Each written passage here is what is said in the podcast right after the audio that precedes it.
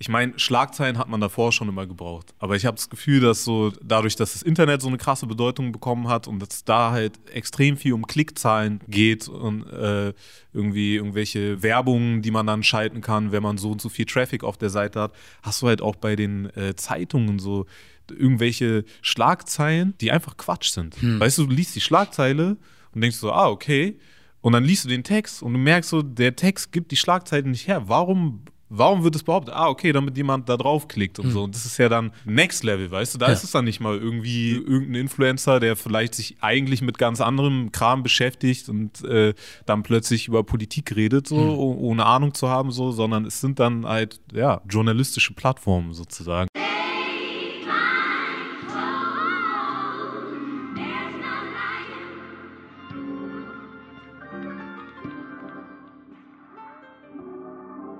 Ja, das ist der Made in Germany Podcast. Mein Name ist Junior und ich habe die Ehre, hier mit Ameo sitzen zu dürfen. Mhm. Na? Danke für die Einladung. Ich danke, dass du da bist. Ähm, mit Megalo hatte ich ja auch gesprochen gehabt, das weißt du. Genau. Ja. ja ich habe den direkt danach getroffen. So. auf einer Veranstaltung. Ja, und er hat auch äh, sehr von dir, also geschwärmt schon fast, muss man sagen. Also er ist ein großer Fan von dir, hat man so gehört. Und meinte auch, dass wir mal zusammensitzen sollten. Dein Name ist aber auch schon in gewissen Umfragen aufgeploppt. So ist es nicht. Also ja. bevor er was gesagt hat, kamen schon andere Leute, wenn ich einen gefragt hatte, wen muss man mal aus Berlin sprechen, hm. da ist der Name auch gefallen. So, deswegen, es wurde Zeit. Ein paar Leute wissen Bescheid. So, da gibt es welche, die wissen Bescheid. Und ähm, genau, ich, ähm, wie, wie, wie steige ich ein? Ähm, ich habe das früher eher so gemacht, dass man so ein bisschen also darüber gesprochen hat, was die Person so macht und wieso, weshalb, warum. Ähm, du bist, sage ich jetzt mal, Artist, Rapper. Hm. Ähm, aber ich habe auch von einigen Seiten natürlich auch gehört, dass du relativ fit im Kopf bist. So und dich auch gerne mit so. Ich hoffe, das klingt jetzt nicht wie ein Diss oder so. Das ist halt wirklich so gemeint und yeah. ähm, dass du dich auch halt mit vielen und diversen Themen beschäftigst. Und ich hatte mir vorhin ein Video auf dem Weg hierher angeguckt von dir auf YouTube. Ähm, und ich möchte jetzt hier auch niemanden ans Bein pinkeln, aber das war das Video, wie du hast zu Leon Lovelock seinem seiner Corona-Leugnung sozusagen, zu seinem Video reagiert. Also, ja, also Leon, den wollte ich jetzt nicht unbedingt ansprechen. Es ging mir eher darum, ja. was du am Anfang gesagt hattest. Hm. Da hattest du etwas gesagt wie, ähm, also er hatte in diesem Video gesagt hat, ähm, keiner weiß wirklich darüber Bescheid. So, und du hast dich halt darüber gewundert, wenn keiner was darüber weiß, warum sprichst du dann darüber? Und ja. das, das Gefühl habe ich aber auch bei vielen anderen Themen, dass Menschen irgendwie eigentlich zu vielem nichts wissen und dann darüber sprechen. Ja. So, und weniger oder weniger von diesem Recht Gebrauch machen, auch mal nichts zu sagen. Ja. Ne, weil ich kenne es halt so von zu Hause, wenn du etwas nicht weißt oder so oder nichts zu sagen hast, dann sag lieber gar nichts. Ja. Und es gibt aber viele, gerade weil sie halt online präsent sind oder eine Reichweite haben oder so, müssen sie zu allem was sagen. Ja, das sind halt die Zahlen. Ja. Die, die sehen die Follower-Zahlen und ich möchte jetzt auch nicht über den über die Köpfe, also ich weiß nicht, was in den Köpfen von den einzelnen Leuten vorgeht, aber so wie es mir vorkommt, sehen halt manche Leute manchmal ihre Followerzahlen und denken so, so und so viele Leute folgen mir. Deswegen ist meine Meinung zu allen Themen voll wichtig und ich muss unbedingt irgendwie was dazu sagen. Ja. Und manchmal ist es halt auch so, dass kontroverse Themen bringen natürlich auch irgendwie Klicks und Aufmerksamkeit. Und wenn du dann merkst, also das ist ja auch ein psychisches Ding, so du, du merkst halt einfach, ah krass, wenn ich darüber rede und so, dann reagieren so und so viele Leute äh, auf meinen Post und dann fördert das das halt ja. auch noch. Weil ähm, auf der einen Seite kann man sagen, ja, ich habe die Verantwortung, ich muss was zu gewissen Sachen sagen. Aber genauso kann es ja auch gefährlich sein, ne? Ich meine, wenn du denkst, du hast die Verantwortung, kannst du ja auch sagen, ich habe das Gefühl, ich sollte was dazu sagen, aber ich habe nicht wirklich Ahnung davon, mhm. so, also kann ich nicht wirklich was dazu sagen. Das ist mein Statement. Ja. Also, ja. es geht ja auch. Hm. Ja, wenn man einfach dazu steht, dass es die eigene Meinung ist, ne? Also wirklich ja. im Sinne von, also zum Beispiel jetzt sage ich mal, wie in einem Fall zu sagen, es gibt niemanden, der Bescheid weiß, wie du sagtest auch, stimmt das ja nicht, weil es gibt Leute, die beschäftigen sich damit. Mhm. Deswegen, es macht ja nochmal einen Unterschied, ob wirklich niemand was weiß oder ob du halt nichts weißt. Ja. Und wenn du dann halt den Leuten dein Unwissen als das allgemeine Unwissen verkaufst und sagst, keiner weiß es, dann glaube ich, kann es gefährlich werden. Ja, naja, und ich glaube, dass, also, ich will gar nicht zu krass auf dieses Video eingehen, genau. weil meistens äußere ich mich halt auch gar nicht in der Art und Weise zu irgendwelchen anderen Leuten. Aber mhm. ähm, das war ja auch wirklich zu einer, zu der Anfangszeit so, wo halt, äh, also in der halt auch viele Leute, die eigentlich Ahnung haben von diesen Themen, noch nicht Bescheid wussten. Und es ist ja, es ist immer noch, also man weiß eigentlich immer noch nicht so krass gut Bescheid und Dinge ändern sich, Informationen ändern sich und so. Und ich glaube, bei mir ist es tatsächlich so ein bisschen das Ding, dass ich mh, halt schon so ein bisschen wissenschaftliches Arbeiten von Grundlagen her, äh, von, von den Grundlagen her gelernt habe und ähm, halt auch einfach weiß, wie viel Arbeit darin st- steckt oder stecken kann, wenn man das gründlich macht. Und ich habe davor auf jeden Fall auch großen Respekt. Ja. Was natürlich auch nicht heißt, dass äh, Wissenschaft jetzt dieses Überding ist und jeder, der in irgendeiner Form Wissenschaftler ist, hat immer bei allem recht. Das ist natürlich auch Quatsch. Wie kam es, dass du diese wissenschaftliche Arbeit gemacht hast oder da, davon was gelernt hast? Ich habe äh, mein Abitur sozusagen in äh, meinen Leistungskurs für Psychologie Mhm. und dadurch habe ich halt wissenschaftliches Arbeiten gelernt und ich habe halt auch, ähm, sobald es irgendwie losging mit äh, politische Weltkunde, hieß es, glaube ich, früher in, in, in der Schule. Ja. Ähm, Geschichte hat mich nicht so krass interessiert, so. Das gab es ja davor schon sozusagen in den niedrigen äh, Klassen. Ähm, aber ja, ab da hat es mich halt, hat mich halt Politik viel interessiert und da ist es ja auch wichtig, dass man irgendwie lernt, okay, was ist eine gute Quelle oder sind überhaupt Quellen angegeben ähm, und dann auch mal zu gucken, nicht nur, ah, da sind lauter Quellenangaben, sondern wirklich dann auch mal die Quellen anzugucken, weil es gibt ja ähm, gerade jetzt auch in der Zeit, in der wir gerade sind, f- viele Seiten, die Geld damit machen, dass sie sich irgendwie wissenschaftlich präsentieren, weißt du, und dir so, die bilden dir, geben dir so die alternative Sicht und bauen das dann auch so auf, dass ähm, ich, ich habe meiner Nachbarin zum Beispiel mal so, so eine Seite auseinandergenommen, von der ein Homie irgendwie was gepostet hatte. Die hatte einen wissenschaftlichen Eindruck sozusagen erweckt, gerade bei Leuten, die sich damit nicht auskennen und sich nicht damit beschäftigen. Und dann sind wir einfach mal die Quellen durchgegangen so und in den Quellen stand halt einfach nicht das drin, was behauptet wurde, was da drin steht und ja. Aber Hauptsache mal PayPal, Spendenbutton auch auf der Seite Ja. und schön die Leute ausnehmen, die irgendwie äh, nach Wissen suchen und vielleicht verängstigt sind und so. Ja. Ja, aber das ist halt die Sache mit dem Wissen, ne? Also viele wollen ja heutzutage Wissen schnell haben, ohne wirklich, also wenn man jetzt mal zurückdenkt, wie man sich früher vor nicht allzu langer Zeit Wissen ereignen musste, dann musstest du halt noch in eine Bücherei gehen, bevor das Ja. Internet da war und wirklich lesen, irgendwie Zeitungsartikel aus dem Archiv holen oder was auch immer. Ja. Und jetzt hast du halt also Wissen und auch vermeintliches Wissen auf dem Knopfdruck sofort. Ja. Vor allem jetzt zum Beispiel auf so Plattformen wie Instagram oder so. Ja. Da musst du ja nicht mehr viel machen. Das ist ja schon da. Du musst ja nicht mal groß recherchieren. Das wird dir schon eigentlich so ins Gesicht geworfen, weil du dich ja eh schon für ähnliche Sachen interessierst. Und ähm, es ist halt ein bisschen wild, ne? Weil wir sind jetzt in einer Zeit, wo wir noch leichter an Wissen rankommen, aber wir geben uns noch weniger Mühe, irgendwie wirklich zu gucken, hat das überhaupt Hand und Fuß oder so, Ja. weil wir haben halt keine Zeit. So, aber die Stimme meines Vertrauens oder mein Influencer meines Vertrauens hat halt gesagt, muss schon was dran sein. Ja. So, und ich finde es halt ähm, irgendwo ein bisschen, ja, nicht nur ein bisschen, sondern maximal schwierig eigentlich, so, so vorzugehen.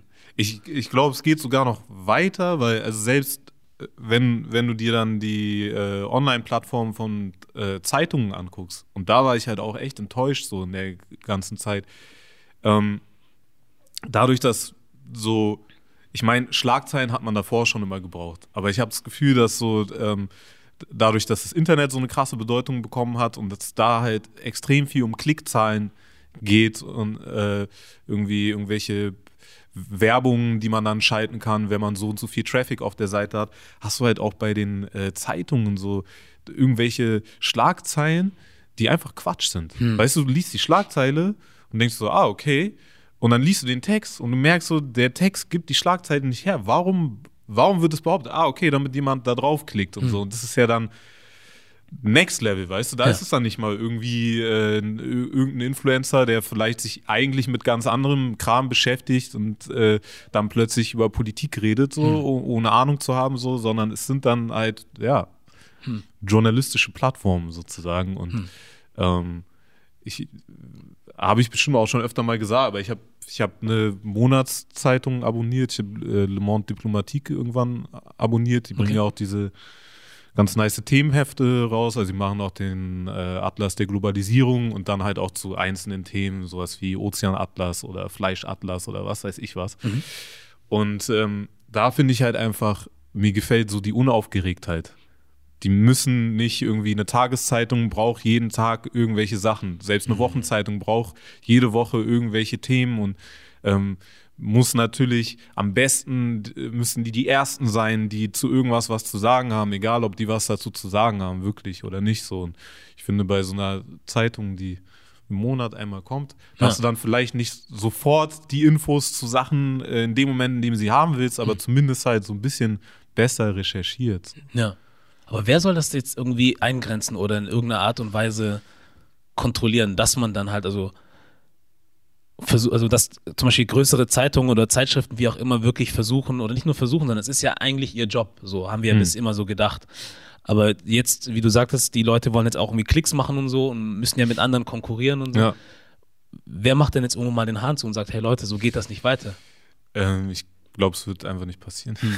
Ja, weil, weil die Art und Weise, also die, die Gesellschaftsform, in der wir leben, die Ökonomie, in der wir leben, die fördert das ja total. Ja. Also du musst halt irgendwie mitmachen dabei, ähm, um mithalten zu können. Ja. Das ist ja auch ähnlich wie ähm, wenn du Gehen wir mal zu Rap, ja? Mhm. Also du hast zum Beispiel jemanden, der sagt, ich will, dass meine Aufnahme so klingt, wie ich das wirklich eingerappt habe. So, ja, ich rap das in einem Ding durch und so und ähm, ich will nicht, dass da überall dran rumgeschnitten wird. Und dann hast du äh, gleichzeitig eine Industrie, in der das aber Standard ist, dass du halt alles auseinandercuttest und die besten Takes alle, selbst wenn du nur einzelne Zeilen einrappst, ist alles so aneinandersetzt, so, dann konkurrierst du ja mit etwas, mit, mit unrealistischen Erwartungen so. Und die unrealistische Erwartung ökonomisch ist halt, glaube ich, einfach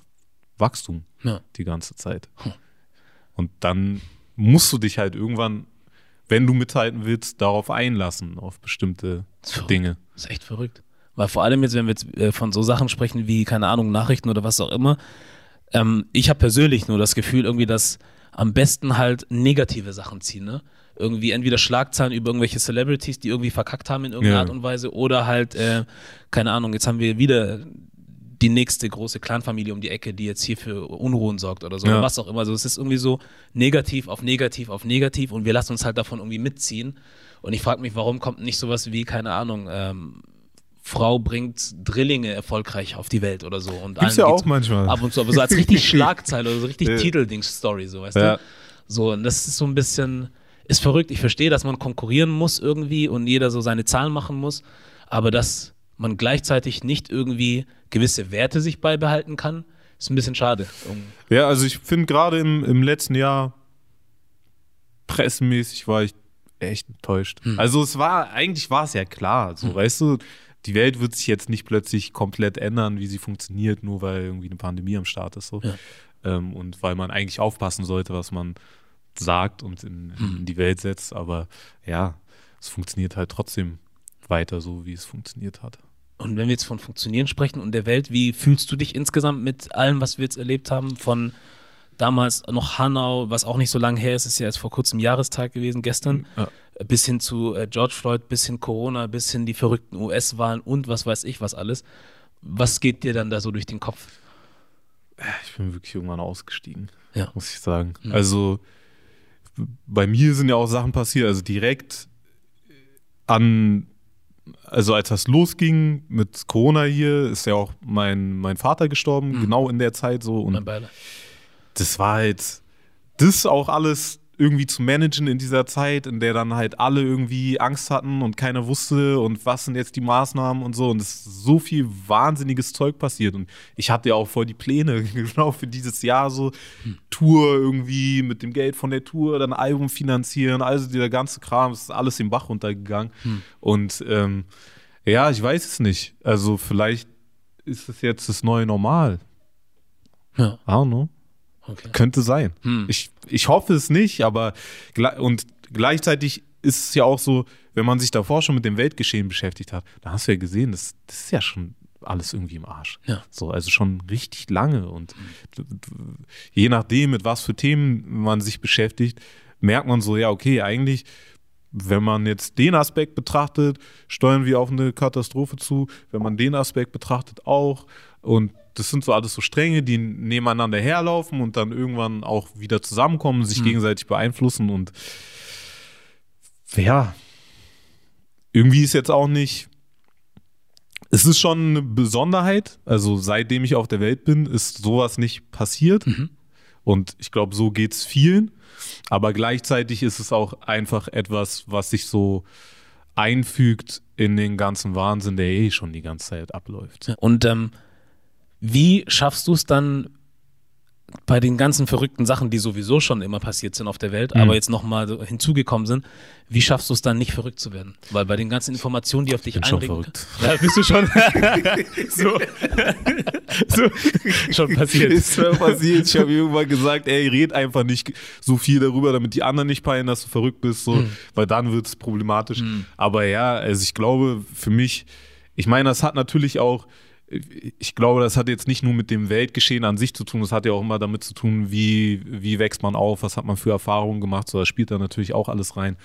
Aber ich glaube, ähm, bei mir fing das schon wirklich früh an, ähm, ja, auch gerade was ich meinte mit so, als ich angefangen habe, mich für Politik zu interessieren, ähm, dass ich einfach nicht klarkam. So. Also, dass ich auch nicht klarkam damit, dass ich so das Gefühl hatte, die Leute um mich rum, die interessiert es gar nicht so. Die einen machen wie Party, die anderen machen Jokes darüber so und die interessiert es nicht. Und hm. für mich war es halt oft so, hä, krass, aber da sind so diese ganzen Themen, die man eigentlich mal angehen müsste und warum interessiert es euch alle nicht? Ja. Und ähm, teilweise muss man ja bestimmte Dinge auch verdrängen oder also muss ich auf jeden Fall äh, bestimmte Dinge auch verdrängen und ich kann mich nicht immer damit beschäftigen, aber ich hatte dann halt auch immer wieder Situationen, wo ich so gemerkt habe, ey, stopp, so, nee, das kannst du nicht einfach ja. verdrängen.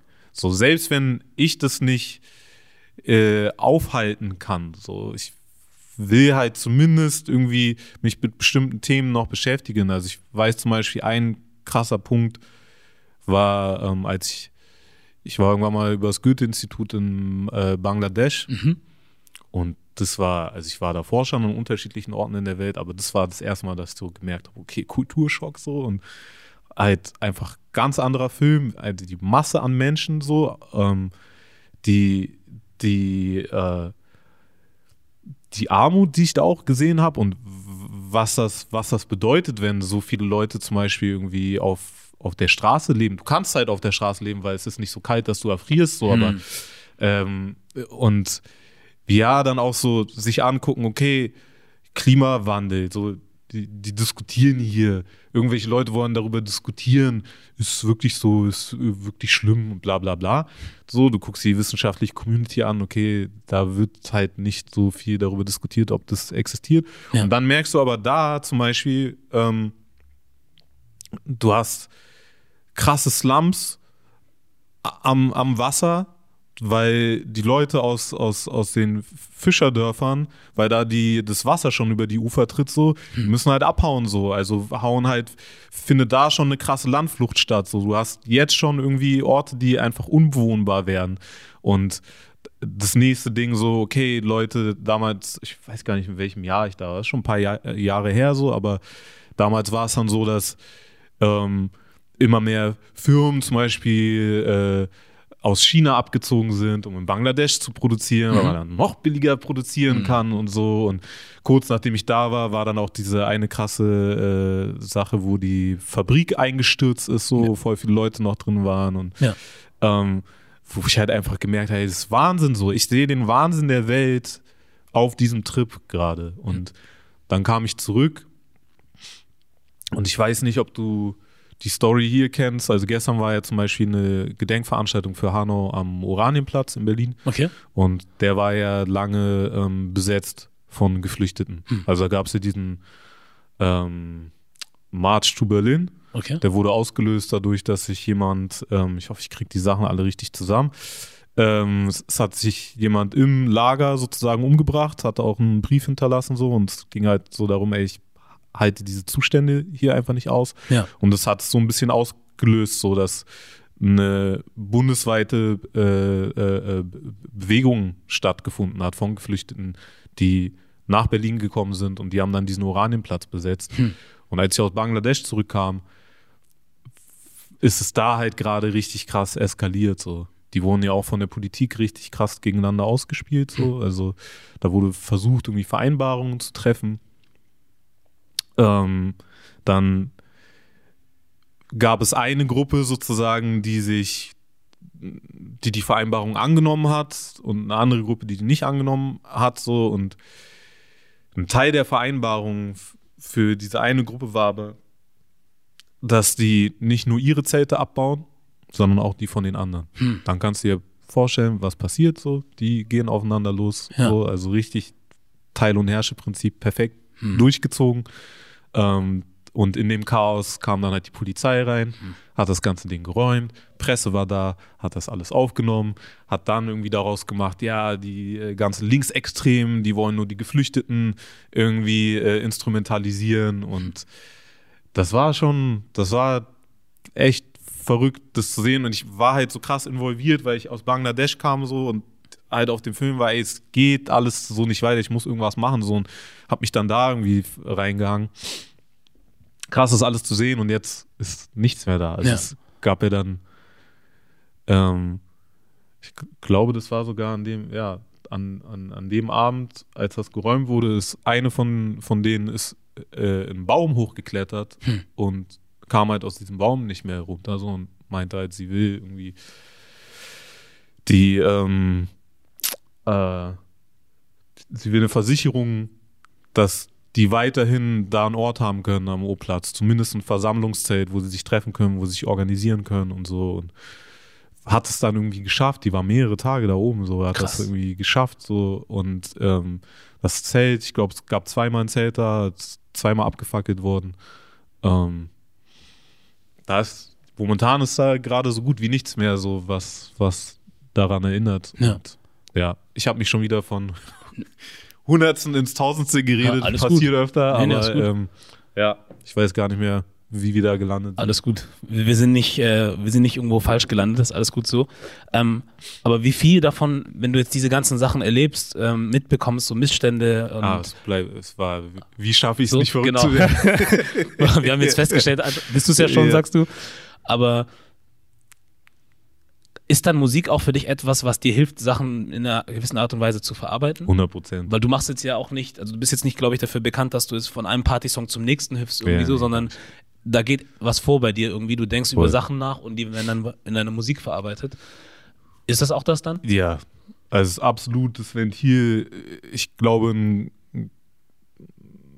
dass ich, also Dinge verarbeiten können, hat extrem dazu beigetragen, dass ich überhaupt Rap weitergemacht habe. Ich hatte auch eigentlich nicht vor, eine Rap-Karriere zu haben. So. Also es war, hätte ich mir auch eigentlich nicht vorstellen können, dass es überhaupt geht, irgendwie dann so damit Geld verdienen, bla. Also ich bin ja schon eine Weile dabei. Und ähm, damals war das auf jeden Fall so ein Ding, schon Rassismus auch, aber auch Sachen, die ich damals die mir vielleicht noch gar nicht so klar waren, dass die auch damit zu tun hatten. Also auch viel, was in der Schule passiert ist. Ich wäre beinahe von der Schule geflogen mhm. damals, also hab's aufs Gymnasium geschafft, obwohl man mich in der Grundschule schon irgendwie versucht hat, fertig zu machen. Mhm. Ähm, Kennt man. Mm. Und da dann auch irgendwie so eine Story gewesen, wo dann plötzlich klar war, ich bin Drogendealer und so. Also ich meine, ich bin ja der Erste, der es wüsste, ja, wenn ich so. sozusagen. Ja. Und äh, wo ich dann halt auch so gemerkt habe, ich habe keinen Bock mehr zur Schule zu gehen. So, ich bin wirklich nur noch zu dem, zu den Fächern gegangen, wo ich keinen Stress hatte mit den mhm. Lehrern. So.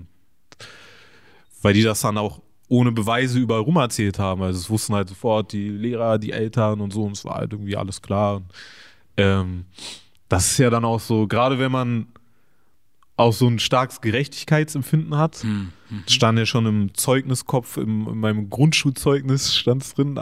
Also, Amu hat ein starkes Gerechtigkeitsempfinden und setzt sich äh, engagiert für die Belange seiner Mitschüler ein. Mhm. Wo ich damals, als ich das als Kind so gesehen habe, dachte so, wie so komplimentmäßig, So. aber im Nachhinein frage ich mich, ob es so eine Warnung war, halt eher Mhm. so für, für, für, die, für die anderen Lehrer Ja.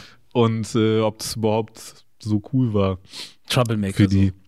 In einer anderen Ja. Art und Weise. Ja, und ich meine, klar, ich war auch irgendwann Teenie. Ich will jetzt nicht sagen, ich war irgendwie äh, perfekt und habe nie irgendeinen Fehler gemacht in der Schule, aber teilweise sind da echt Sachen abgelaufen, die gar nicht klar gehen, Ja. wenn man bedenkt, ähm, dass das deinen weiteren Werdegang halt richtig krass beeinflusst. genau das, was du sagst, das ist halt das ähm, Krasse eigentlich an der Sache, dass man so früh in der Entwicklung von einem Kind oder einem Jugendlichen oder wie du es nehmen möchtest, schon so viel kaputt macht. So, Mhm. Also ich finde es einfach krank und ich sage jetzt nicht, dass alle Lehrer sind, so sind, ne? das dass das nicht, Lehrer auf jeden aber Fall. es gibt halt nicht wenige, was auch immer die für Probleme haben, ich weiß es nicht und es interessiert mich eigentlich auch gar nicht, weil du bist halt da und sollst dich um Leute oder Menschen kümmern, die verwundbar sind oder leicht verletzbar sind Mhm. und die du noch formst in ihrer Entwicklung. Und wenn du dann mit solchen Sachen anfängst, wie, wie oft habe ich das von Leuten gehört, die im migrantischen oder wie auch immer du es nennen magst, ja? Also die meisten von uns sind ja eigentlich hier geboren. Deswegen muss man sich auch fragen, was das mit diesem migrantischen Ding sein soll. Aber die halt Eltern haben, die nicht aus Deutschland kommen, sagen wir es mal so. Von wie vielen habe ich das gehört, dass es dann hieß, okay, Abi wäre eigentlich drin gewesen, aber aus irgendeinem Grund hat man es nicht zugelassen. Ja. So und äh, irgendwelche Geschichten oder Lügen oder so über die Kinder zu erzählen. Und ich frage mich halt, wie man so viel Energie darin reinsetzen kann, Menschen fertig zu machen, wenn man sich aber anscheinend zur Aufgabe gemacht hat, Menschen helfen und erziehen zu wollen.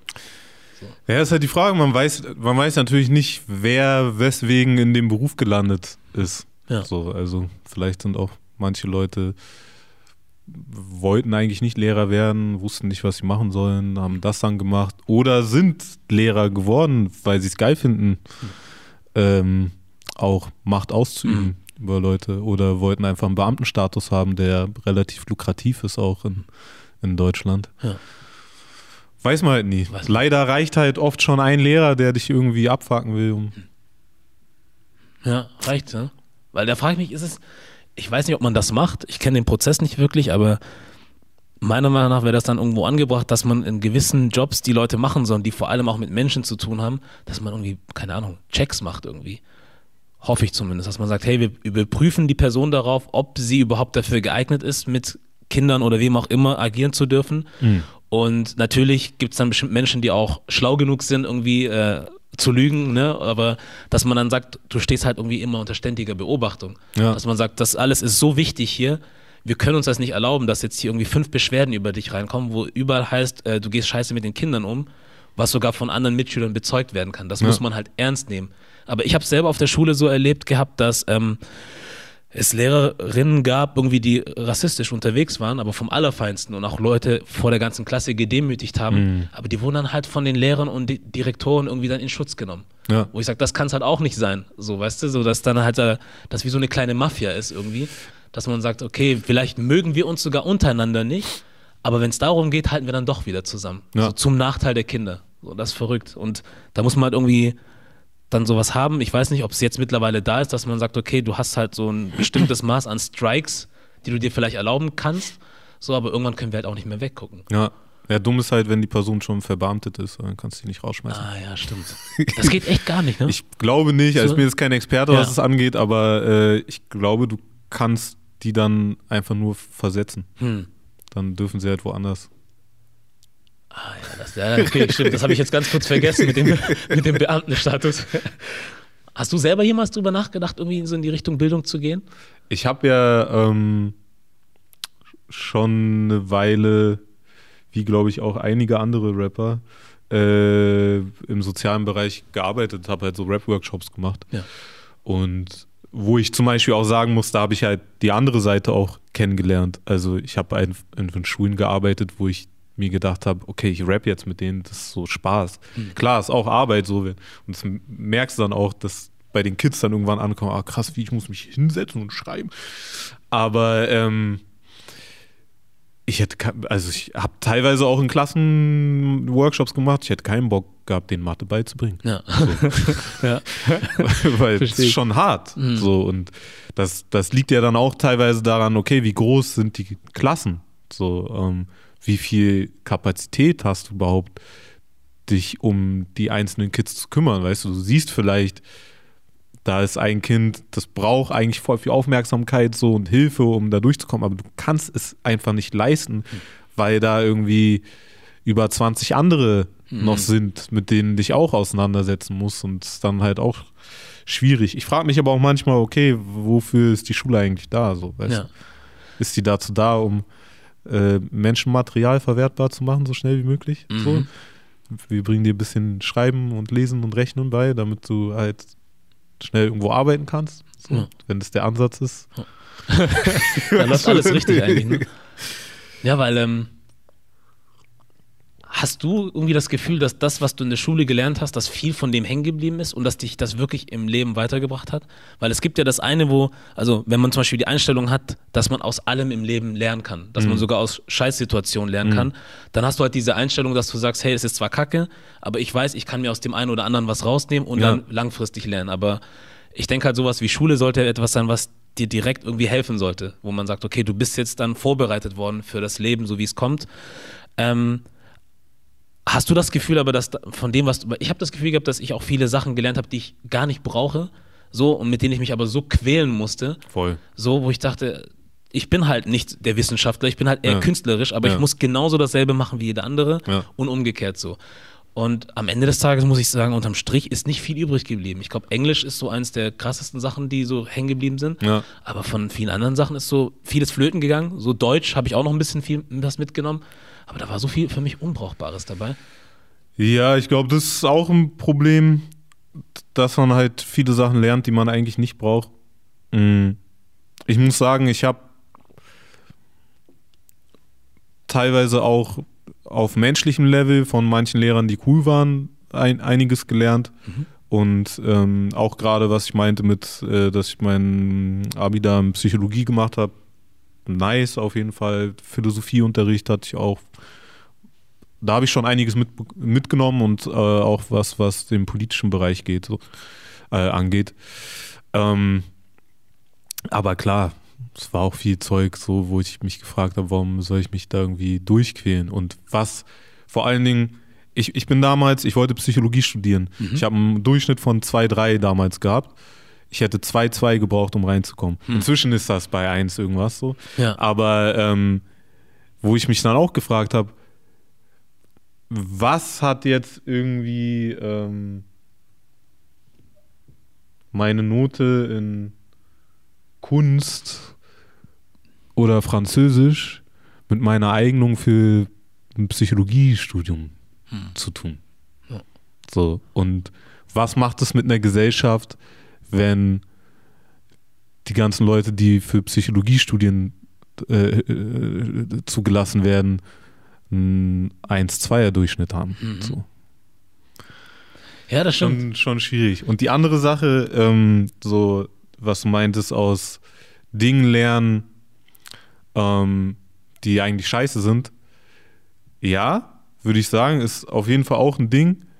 Gleichzeitig ist aber auch das Problem, dass du halt auch aus Scheiße ziemliche Scheiße lernen kannst. Mhm. Weißt du, also weil es ja, du stellst dich ja auf eine Umgebung ein, die auf eine gewisse Art und Weise funktioniert. Das ist ja wie wenn du mit Leuten zu tun hast, sagen wir, du wächst mit Eltern auf, die halt einfach psychische Probleme haben so und du kriegst das dann halt alles ab so. Also ja. du musst dich ja du, du, stellst dich ja immer wieder darauf ein. Du kannst so, ich glaube, du kannst so reflektiert sein, wie du willst, wenn du dich mit Leuten umgibst, die einen schlechten Einfluss auf dich haben oder die ne, so eine ähm, selbst- und fremdschädigenden Umgang mit mhm. Menschen pflegen, so dann beeinflusst dich das zwangsläufig. So. Und ähm, ja, da muss man halt immer aufpassen. Klar kann man auch aus den schlechten Sachen irgendwas ziehen und man muss es ja auch so. Ja. Besonders wenn du aus Situationen einfach nicht rauskommst. Du kannst ja, also du kannst wahrscheinlich schon, aber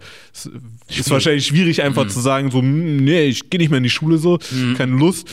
Ähm, ja, es verändert einen halt auch auf eine gewisse Art und Weise. Und ich glaube, bei mir hat Schule schon viel ähm, zerstört, was so Glaube an diese Gesellschaft hm. angeht. So früh dann auch schon. ja, das hm. ist dann halt. Also alleine sowas wie Noten. Ich weiß, ich habe mich in der zweiten Klasse habe ich mich mit meiner Klassenlehrerin angelegt, weil einer, einer aus unserer Klasse sitzen geblieben ist. Ja. So, also es wurde dann halt gesagt, wer versetzt wird und wer nicht. Und ich habe es einfach nicht verstanden. So. Und bei der war es halt so, die hatte halt ähm, neben dem ganzen Racist-Kram so, der eigentlich schon ausreicht, hatte die halt auch generell ein Problem mit Jungs und mit Mädchen, die nicht so mädchenmäßig genug waren. Ja. Und wir hatten halt eine in der Klasse, die war halt so, die war ein sehr zartes Pflänzchen. Ähm, saß meistens da so im Unterricht und hat so vor sich hingeträumt. Die hat einfach nicht mitgemacht. Ich werfe ihr das nicht vor. Also es ist jetzt nicht ja. so, ich will sie jetzt nicht irgendwie fertig machen. Aber ich habe als Kind einfach nur gesehen, die wird versetzt, aber er wird nicht versetzt. Und ich habe es nicht verstanden. Und deswegen habe ich halt einfach angefangen zu fragen und sie sollte mir das erklären und so. Und es ging aber irgendwie nicht. Und ich glaube, es hat auch nicht, äh, es hat meine schulische Laufbahn auf jeden Fall auch nicht positiv beeinflusst. Ja. Aber was ich sagen will, ich habe halt sehr früh irgendwie so gesehen, krass auch dieses ganze Notensystem, was das für ein Quatsch so. Ja. Das wird ja teilweise na, natürlich, ich will jetzt nicht sagen, dass wenn du irgendwie in einem Fach krass gut bist, so dann äh, wird sich das nie in den Noten widerspiegeln so, aber ich habe halt einfach zu oft gesehen, wie unfair diese Sachen verteilt wurden.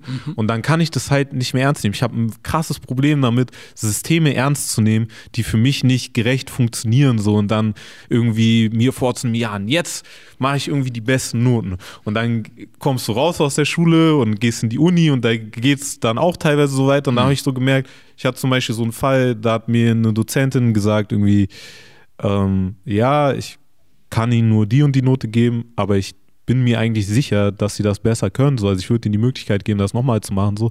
Aber da war ich schon so abgegessen darauf, dass ich so war, nee, wozu? Wozu brauche ich diese Noten? Dann kommst du raus, dann fängt diese ganze Scheiße mit dem Geld an. Die davor natürlich schon ein bisschen da ist, so, wo du halt auch merkst, okay, können, sind deine Eltern die ganze Zeit am Ackern, so, ähm, äh, können, können die dir helfen, sozusagen, mit deinen Hausaufgaben? Können die sich leisten, irgendwen zu bezahlen, dass er dir hilft? So, ähm, ist, hast du sowieso Stress durch Armut in der Familie so und dadurch Stress im Kopf.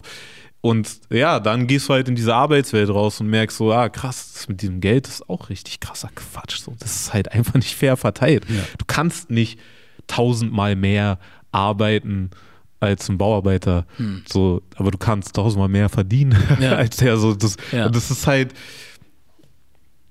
das hat mir auf jeden Fall, ich meine, ich stand mir da, glaube ich, auch oft selbst im Weg, aber bis heute macht es das sehr schwierig für mich, Karriere zu machen, weil ich nehme es nicht ernst. Ja. Ich kann diese Welt nicht ernst nehmen. So. Und das meine ich mit, ich bin auch ein bisschen verrückt, Ja. weil ich lebe, ich lebe in einer Welt, die so funktioniert, aber ich kann nicht ernst nehmen. Und äh, auch nochmal, mein Name, haben wir auch vorhin kurz drüber geredet, ist ja auch Ameu, Ameuga ist so die lange Version davon und heißt halt so viel wie ein, äh, der, der Mensch ist keine Ware, ein Menschenleben wiegt mehr als Gold, der Mensch nicht verkäuflich. Das ist das Prinzip. Ja. Und mit dem Prinzip komme ich hier auf jeden Fall nicht gut klar. Aber ich weiß jetzt nicht, wie ich die Frage stellen soll, aber macht es dir einfacher oder schwerer, so zu leben, wie du lebst? Also mit der, mit der Art, wie du denkst und mit, wie du mit Sachen umgehst oder wie du auch Sachen nicht ernst nimmst.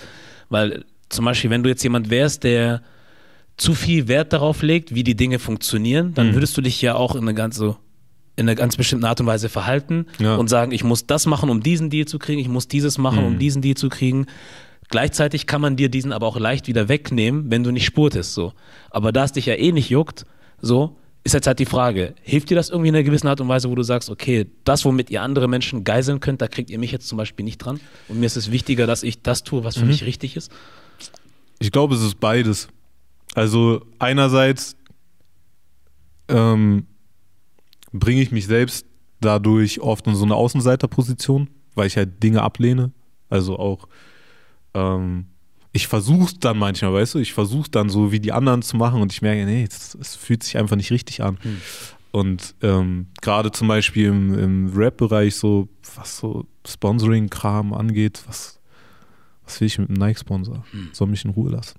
Das ist keine coole Firma. So, ich scheiß auf die. Ja.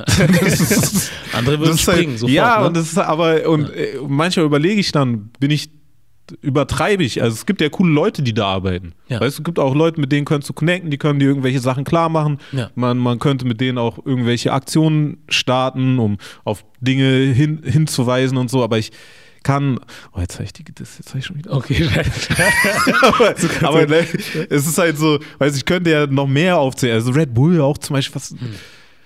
weißt du, dann gibt es diese Red Bull Studios da in Kreuzberg und die sind geil. Hm. So. Und wenn ich war ja, war bei diversen Veranstaltungen auch da, ja. aber ich habe keinen Bock, da reinzugehen und da Sachen zu machen und da dann mit assoziiert zu werden. So. Und es, es ist so, klar, stand ich auch schon mal auf irgendeinem, äh, auf irgendeiner Stage, wo irgendwie Red Bull drauf stand und so, da kommst du ja teilweise gar nicht drum rum, so, aber es ist halt schon irgendwie ein ständiger Struggle und immer wieder abwägen. Ich will eigentlich damit nichts zu tun haben und ich will auch gar nicht, dass diese ganzen Firmen ähm, Teil meiner Kultur sind. Hm. So, die sollen, die sind ja nur cool deswegen. Welche sind, Kultur? Hä? Welche also Kultur jetzt äh, Hip-Hop-Kultur, Ja. Rap-Kultur, Hm. wo natürlich auch die Frage ist, okay, es ist jetzt inzwischen ein riesiges Business, aber mir hat es einfach meinen Arsch gerettet damals so. Ja. Für mich war das das erste Ding so, ah, okay, da ist kein Problem, da ist meine Hautfarbe kein Problem so, ähm, die, die, die Leute kommen mir nicht blöd deswegen in, in, in diesem Hip-Hop-Kosmos und deswegen bin ich da auch so krass reingegangen. Einmal deswegen und weil ich halt so mir Dinge von der Seele schreiben konnte Ja. und deswegen ist es für mich was, was ich halt immer noch sehr ernst nehme und dann auch manchmal das Gefühl habe, ich will das verteidigen gegen Sachen. Aber man kann es ja auch weiterfassen, weißt du, auch so, wenn es um bestimmte Sportarten geht oder um Schauspieler oder sonst was. Also die sind ja cool. Nicht diese Firma. So, warum hat die Zigarettenindustrie äh, früher irgendwie Geld dafür ausgegeben, dass Schauspieler in Filmen Kippen rauchen? So, ja. Weil die alleine sind die nicht cool. Das sind die- die werden cool durch uns. So. Genau. Und so sehe ich das halt auch bei Rap ein bisschen. So, Rap ist cool, nicht diese Firmen. Ja. So, und deswegen sollten die einfach gar nicht so einen krassen Einfluss haben. So. Aber die haben halt das Geld. Das und wenn das. du Geld haben willst, Dann ist es das, ne? Dann macht man halt gewisse Sachen auch. Hast du auch schon irgendwie von dieser Geschichte oder ich sag jetzt mal, ich nenne es eine Theorie gehört, dass, ähm, wenn wir schon von Rap sprechen, dass Rap ähm, nicht wirklich jetzt von Schwarzen in den USA, in der Bronx oder so ge gestartet wurde, sondern von eigentlich. Wikingern? Zum Beispiel. das ist eine neue Theorie. Kann man auch mal so in die Welt geben. Fast Wikinger. Nee, äh, es hieß irgendwie, ich habe mir sagen lassen, lass mich nicht lügen. Latinos, glaube ich. So habe ich mir sagen lassen. Ne? Welche behauptet, so Latinos und Sprühe, das waren so die ersten und dann kamen erst die Afroamerikaner zu, äh, dazu, wo ich mir denke, ey, der Mensch, der Hip-Hop wirklich gestartet hat, der lebt noch. So, der ist nicht mal im Grab und ihr redet jetzt schon darüber, irgendwie, dass irgendwelche anderen Leute das erfunden haben. Ich meine, die Sache ist in den Staaten, das waren halt schon unterschiedliche Communities, die daran mitgewirkt haben. So. Ähm, die Frage ist halt, was, also unter welchem Aspekt wird dieses Argument verwendet? Hm, Das also habe ich hier im, warum- im Deutschrap-Raum gehört. Ja. Ja, das war Ja. hier im Deutschrap-Raum. Aber was, also was wollten die damit? Weil Leute ja, oder weil viele Künstler sagen, zum Beispiel auch hier in Deutschland, viele schwarze Künstler sagen, hey, wir finden halt nicht so richtig statt, so, Ja. äh, hier in dieser Szene. Ja. Aber trotzdem machen wir, also wir machen Musik, die genauso geil ist, mindestens wie die von jedem anderen. Ja. Und diese Kunstform ist ja eigentlich von uns sozusagen Mhm. oder von Afroamerikanern. Und dann gab es so das Gegenargument, ja, aber nur, dass ihr es wisst, das wurde gar nicht von euch gestartet, sondern es waren die Latinos und Sprüher so. Und dann kamen Okay. wir dazu. Ja, ich meine, man kann ja mal ähm, alle schwarzen Artists in den Staaten rausnehmen aus Hip-Hop und kann gucken, was da noch da ist. Ganz einfach Also, eigentlich, ne? Ja. ja, das stimmt, ist so. also Mhm. ähm, ich war, also die Frage ist ja auch selbst, selbst wenn es so wäre, die Problematik ist ja trotzdem noch da. Warum, warum finden die dann nicht statt? Ja. Weißt du? Oder warum können sich Leute in Deutschland hinstellen und halt super respektlos irgendwie respektlose Dinge über schwarze Menschen raushauen Mhm. und äh, haben trotzdem ihre Rap-Karriere am Start. Ja. Weißt du? Ja. Das, das ist ja eher die Problematik. Das Warum, warum soll ich diese Diskussion dann führen, die mich, weißt du, es ist ja nicht so, wenn ich dann der Person, nehmen wir mal an, ich will der Person dann beweisen, ja, und mir geht es jetzt nicht darum, wie es wirklich ist, aber nehmen wir nur an, ich will dieser Person beweisen, dass ich mit meiner Annahme recht habe. Ja. Habe ich das, ist es dann so, wenn ich der das bewiesen habe, dass dann diese andere Problematik sich auflöst, dass Das- diese Leute dann sagen, äh, stimmt, ja, du hast recht Mhm. und deswegen sollte das jetzt anders sein und deswegen verstehe ich dich jetzt so und das ist, das bringt mich eigentlich zu einem anderen Punkt, der damit gar nicht so viel zu tun hat, aber was, was ich halt irgendwann gemerkt habe, mein Ansatz war früher Wissen aneignen, immer mehr lernen, die besten Argumente sich aneignen Mhm. und ich musste irgendwann damit aufhören. Weil wenn Leute ignorant sind, dann bringt dir das nichts. Mhm. Und je klüger du bist und je mehr Wissen du hast, desto verzweifelter wirst du, wenn du mit dieser Ignoranz zu tun hast. So. Genau. Und ich musste das einfach runterfahren. Ich musste wirklich meinen mein Wissenszuwachs runterfahren, Hm. weil die Umgebung, in der ich war, einfach zu ignorant. Aber es ist war. nicht krass, dass Also, du dich das selber so- einschränkst, dir was Gutes zu tun, was eigentlich gut sein sollte, Äh. weil die Leute, die dann äh, um dich herum sind, also nicht jetzt Freunde, oder so, sondern halt Ja. Leute, die ignorant sind, Ja. ignorant sind. Und du sagst, okay, damit ich das irgendwie noch irgendwie ein bisschen aushalten kann, höre ich lieber auf damit. Ja, ja ich meine, es ist, ist natürlich, aber gleichzeitig ist es halt auch so Selbstschutz, weil Mhm. ähm, dieses, die, dieses starke, ich muss irgendwie noch mehr Wissen erlangen und ich brauche bessere Argumente, das kam ja auch schon aus dieser Ignoranz, die mir entgegengeschlagen ist, so Mhm. weißt du, also ich weiß gar nicht, ob ich so krass diesen Weg gegangen wäre, wenn ich nicht das Gefühl hätte, ey, aber ich muss denen das ja irgendwie erklären. Die verstehen das einfach nicht. Mhm. Aber es ist nicht, dass sie es nicht verstehen. Die scheißen einfach drauf. Das ist der Punkt, ne? Also da, da bin ich jetzt halt auch. so, ja. Und da bin ich dann auch manchmal, deswegen gibt es auch bestimmte Situationen, ich hab, da habe ich gar keinen Bock mehr, Ja. mit Leuten zu reden oder denen irgendwas zu erzählen. Also Mhm. auch wenn ich ähm, hier diese ganzen Talkshow-Formate, ja. ja, danke. Weißt du? Ja. ich bin so, da bin ich wirklich manchmal auf dem Level, was ist das für ein Quatsch? Er wollte mich verarschen. Das ist so, ich, ich ziehe mir das jetzt so lange rein, so ich bin über 30 so, gehe auf die 40 zu. Wie viel von dieser, von, von, von, diesem Quatsch soll ich mir noch geben und soll das irgendwie ernst nehmen, so weißt du? Also ich bin wirklich auf dem Level und ich sag dazu, ich habe ein leeres Führungszeugnis. Ich, weißt du, ich habe nie irgendwem irgendwas, äh, bin, aber das sind, wenn ich das sehe manchmal, ich frage mich, ob, wenn ich in so einer Sendung sitzen würde, ich nicht einfach aufstehen würde bei bestimmten Sachen und jemandem einfach eine Schelle geben würde. Hm. Weil auf so ist, reif, die Zeit für manchmal sowas. Ne? Also bei dem, was du da manchmal hörst, ist echt krass. Ja, So. und dann sitzen die da und dann sind so manche empört und die Mm. anderen lachen so ein Genau. bisschen und Mm. irgendwer regt sich auf, aber es ist so, aber die machen das auch immer weiter und das ist ja auch ein Businessmodell. Es Also irgendwie, weißt du, Aufmerksamkeit, sind wir Mhm. wieder bei dem Ja. Thema so und das ist dann für mich manchmal so, ich, ich will da nicht mehr denen das erklären oder mit denen reden, weil das ist so eine Shitshow so und Ja. ähm, Ja. was soll ich da irgendwie jetzt intellektuell reingehen und Die wollen auch gar nicht deinen Intellekt haben dann. Ja. Ne? Also darum geht es ja gar Ja. nicht, wenn es dann heißt, äh, du sitzt da und dann geht es um irgendwas, dann heißt es ja, wie siehst du das? Gibt es Rassismus in Deutschland? Sondern bist du jetzt der tausendste Schwarze in den letzten zehn Jahren, der genau dieselben Fragen kriegt Ja. und dieselben Antworten geben soll? Oder gibt vielleicht sogar auch andere irgendwie, aber am Ende ist es dann so, hm, habe ich nie so wahrgenommen oder hm, ist in meiner Welt nicht so. Ja. So, da war ich auch ein bisschen überrascht, wenn ich dann sowas höre. Ja, ich- aber die werden dann natürlich sofort eingeladen. Ne? Das ist also das. Dem, Direkt. Am besten in mehrere Talkshows, So. weil da ist jetzt mal einer, der sagt es jetzt anders und der sagt es auch so, wie wir das hören wollen und so. Und ich will ja auch jedem seine Position lassen. Genau, Die ja. Person soll das so sehen. Jeder hat seine eigene Wahrnehmung und nicht alles, was, was du irgendwie ähm, ja, es ist schwierig, wenn ich das jetzt sage, aber nicht, also man hat ja auch wirklich dieses Ding von, manchmal weißt du ja auch gar nicht. hat es was mit Rassismus gerade zu tun. So, viele von uns sind ja schon so ähm, kaputt im Kopf mhm. davon, mhm. dass du dich halt auch selbst hinterfragst.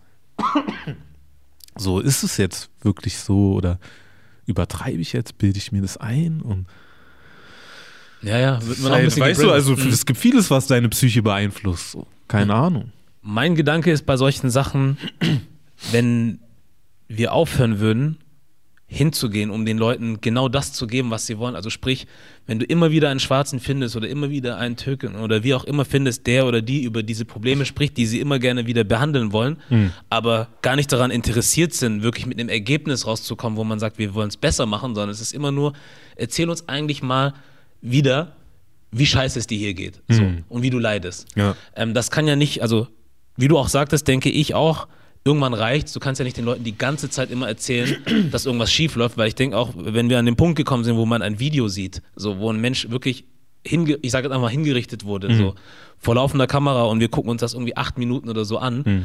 Was muss ich dir noch erzählen? Ich glaube, da muss man nichts mehr sagen. Ja. Und es ist für mich so ein Punkt, wo man sagt, okay, vielleicht einfach nicht mehr in diese Sendungen gehen, weil stell dir mal vor, im deutschen Fernsehen siehst du nur noch weiße Menschen.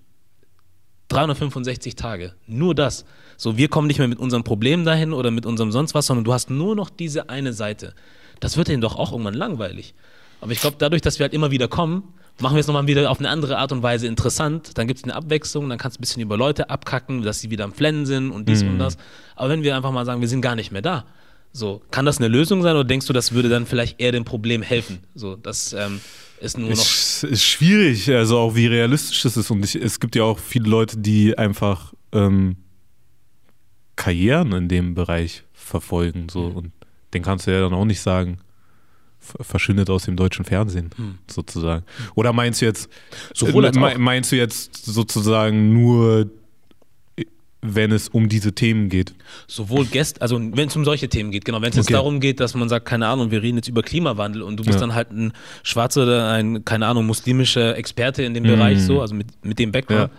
Dann ist ja was anderes. Aber wenn es ja. halt nur wieder um diese Thematik geht, dass man sagt, da bin ich oder da sind wir einfach raus. Ja, ja ich meine, es ist halt, ist halt schwierig. Man weiß halt nicht, wer gerade auf welchem Level ist, weißt du? Und das meine ich gar nicht so hierarchisch, sondern was braucht welche Person gerade. Mhm. Wenn eine Person irgendwie das gerade braucht, äh, sich äh, da in, in, in, eine Talkshow zu setzen und darüber zu sprechen und das für die befreiend ist, irgendwie ihre Erfahrungen zu teilen. Wer bin ich, dass ich sage, mach das nicht? Ja. Also ich habe ja auch meine unterschiedlichen Phasen durch so und für mich ist halt, auch weil die George Floyd-Sache angesprochen hast, so gerade in der Zeit bin ich ja richtig ähm, untergetaucht. Ich habe einfach gar nichts gesagt. Ja. Weil das war so für mich, das, das ist mir gerade zu viel. Hm. So, hm. so viel gerade, ich, ich will einfach nicht. Und ich will nichts dazu sagen. Und ich habe oft genug irgendwie was gesagt. Und gleichzeitig wird ja jetzt auch, also es sind ja auch viele Leute da, die Statements machen inzwischen. Und ja. das läuft ja sozusagen hm. vor sich hin. Ähm, was mein Thema viel mehr ist, ist halt wirklich die ganze Fluchtthematik, die ähm, was, was in den anderen Ländern abgeht, so was jetzt zum Beispiel, also meine Connection ist ja so Ghana, Togo, mhm. was, was, was da abgeht, so wie man, wie man das wirklich verändern kann, so wie, mhm. wie man den, äh, die ökonomischen Zusammenhänge verändern kann, wie man wie ich die Privilegien, die ich dadurch erworben habe, dass mein Vater hierher gekommen ist und hier aufgewachsen bin, nutzen kann, um da ein besseres Gleichgewicht herzustellen. So. Und halt auch einfach zu sehen, ich habe halt in meinem Leben einfach oft genug gesehen, wie krass es ist, wenn du hier bist, so, du sprichst die Sprache nicht, du hast keinen kein Pass, hast, bist vielleicht mit Duldung hier so. Mhm. Ähm, und klar kann ich hier jetzt irgendwie darüber reden, wie es für mich war, in Deutschland aufzuwachsen und das war schlimm und damit kam ich nicht klar, so, aber das ist irgendwie für mich durch, so, für, also für mein persönliches Ding. Klar ja. werde ich auch immer mal wieder was dazu sagen, so, aber ich, ich denke halt, ähm, diese Solidarität, die da entstanden ist, die sollte man viel krasser auf Afrika ausweiten. Ja. So Hast du Black Lives Matter mäßig. Ja. Weißt du, weil da, da ist auf jeden Fall viel Black Life am Start, was Hm. mattern sollte. Und ähm, deswegen, ja, da kommen wir auch so ein bisschen wieder in dieses Ding, die, diesen Zwiespalt mit so Kapital anhäufen, weißt du? Also ist so, ist so Black Capitalism die Antwort? Was denkst du? Ja, nein? Nein. Hm. Ich denke nicht. Also ich glaube jetzt nicht, dass keiner irgendwie Geld machen sollte oder so, oder ich will jetzt auch niemandem absprechen. Weißt du, wenn jemand sein Business macht, ey, mach dein Business. So. Ja. Freut mich für dich, dass du irgendwie gut leben kannst, aber ähm, ich glaube, ich, ich glaube, dass die Antwort auf Kapitalismus nicht noch mehr Kapitalismus ist, sondern halt eher Solidarität. Ja. So. Aber ich verstehe, was du meinst. Ich bin jetzt auch nicht der Mensch, der jetzt hier durch die Gegend rennt und sagt pro Kapitalismus, aber ich verstehe, also ich habe für mich so das, den Gedanken,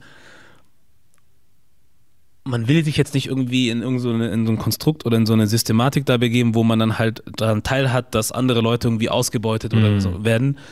Ähm, ich frage mich nur, ob das möglich ist, eine gewisse Art von Kapitalismus zu betreiben, die nicht darauf basiert, andere Leute zwangsläufig dann auch ausrauben zu müssen. So. Und auf der einen Seite haben wir halt hier zum Beispiel in Deutschland oder auch in den USA oder sonst wo als schwarze Menschen, als muslimische Menschen, wie auch immer, ja gewisse Probleme in der Gesellschaft, die nicht von uns verursacht wurden, sondern von anderen, um die wir uns jetzt aber irgendwie trotzdem zwangsläufig mitkümmern müssen, Ja. damit wir aus dieser Scheiße irgendwie rauskommen. Ja. Ähm, gleichzeitig brauchen wir aber trotzdem irgendwo Gelder. Klar. Und dann wollen wir aber dann zum Beispiel zu einer Stadt gehen oder zu irgendwem oder einem Verein, der uns dann halt Geld geben soll. Mhm. Ich frage mich halt, wenn es wirklich Leute geben würde oder Leute gibt, die wirtschaftlich unterwegs sind, viel Geld machen und sagen, okay, pass mal auf, wir möchten morgen eine Demo installi äh, installieren, ähm, planen. Das ist auch gut. so eine Demo installieren. so, wir wollen eine Demo irgendwie planen, zusammenkriegen und da musst du nicht darum fragen und darum fragen, sondern ich als jetzt schwarzer Business Owner irgendwie habe so viel Geld angehäuft, dass ich sagen kann, finanziere ich euch. Also, Du musst jetzt dir keine Sorgen machen, dass du irgendjemanden den Hintern küssen musst, sondern hier, bitteschön. Und dann gibt es Ja. halt nochmal zehn weitere. Also ich habe mal es jetzt in Deutschland, vielleicht gibt es die irgendwo, so ein paar Leute gibt, die wirklich einfach dieses Geld übrig haben und sagen, hey, wir wollen damit die Agenda pushen. Ja. Weil auf der anderen Seite sind wir dann doch wieder, wieder abhängig von der Gutmütigkeit so von anderen Leuten, dass sie uns irgendwie was entgegenbringen. Klar. Das ist so der Zwiespalt, in dem ich mich da so ein bisschen sehe. Klar, also äh, ich will jetzt auch nicht sagen, ähm, mh, wenn du dich in irgendeiner Form an äh, dieser, an, an diesem kapitalistischen System beteiligst, dann verhältst du dich falsch oder so. Also, weil wir leben ja darin. Das ist so wie so, wenn Leute mit dem Argument kommen, ja, du beschwerst dich hier über die Zustände, aber du tippst es in dein äh, Smartphone ein. So, ja. Ja. So, was dein Punkt? So, weißt du? Also bin ich jetzt, bin ich plötzlich außerhalb der Gesellschaft äh, und muss außerhalb des gesellschaftlichen Systems sein, um eine Kritik an der Gesellschaft, in der ich lebe, äußern zu können? So, das ist doch Quatsch. So. Das ist es nicht. Ähm, ich glaube nur einfach, dass ich, ich kann es halt nicht so krass feiern. Weißt Ja. du, ich möchte diese Idee nicht zu krass in, in die Köpfe von Leuten setzen. Ich finde es cool so, wenn ähm, Menschen sich was aufbauen, so wenn Menschen, die vielleicht auch aus ähm, Situationen kommen, in denen sie nicht viel hatten, ähm, sich was erarbeiten. So und klar, natürlich für bestimmte Sachen braucht man auch Kapital. Ich glaube nur, dass was wir nicht unterschätzen sollten, ist, dass kontinuierlich auch ein Krieg um die Köpfe stattfindet und ein Krieg um Ideen. Wie meinst du? Mm, dass zum Beispiel die kapitalistische Idee halt sehr viel auf Profit beruht und auf ständigem Wachstum und persönlicher Bereicherung. Und es ist ein Ding zum Beispiel, sagen wir mal, ich mache jetzt, ich mache jetzt eine krasse, habe eine krasse Rap-Karriere, mache so ein paar Songs so, werden, werden krass gefeiert, ich mache mein Geld damit, baue mir irgendwie was auf. Ähm, verbreite ich diese Idee weiter in meinen Raps? Was für Ideen verbreite ich in meinen Raps? Weißt du? Bin ich jemand, der irgendwie dann ähm, damit davon erzählt, was er alles hat, Mhm. äh, wie viel er noch machen wird?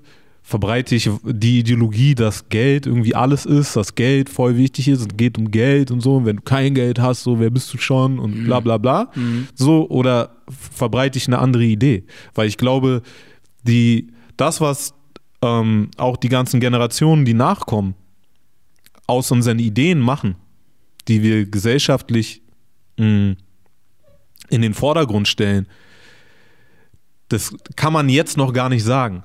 Aber wenn wir denen die Idee die ganze Zeit geben, dass es um Profit geht so und dass das das Wichtigste ist, dann werden die mit den absurdesten Strategien kommen, sich diesen Profit klar zu machen. Ja. Und ich glaube, da ist es halt wichtig, einfach mit einer anderen Idee zu kommen. Also ich fasse halt immer mit Solidarität zusammen so, aber Ja. also halt einfach einen viel krasseren Gemeinschaftssinn, so im Einklang miteinander leben, nicht die ganze Zeit in so einer krassen Konkurrenz. Und das meine ich halt so eher ähm, mit, dass so Black Capitalism ist für mich darauf nicht die Antwort, weil wo landest du dann am Ende? Ja.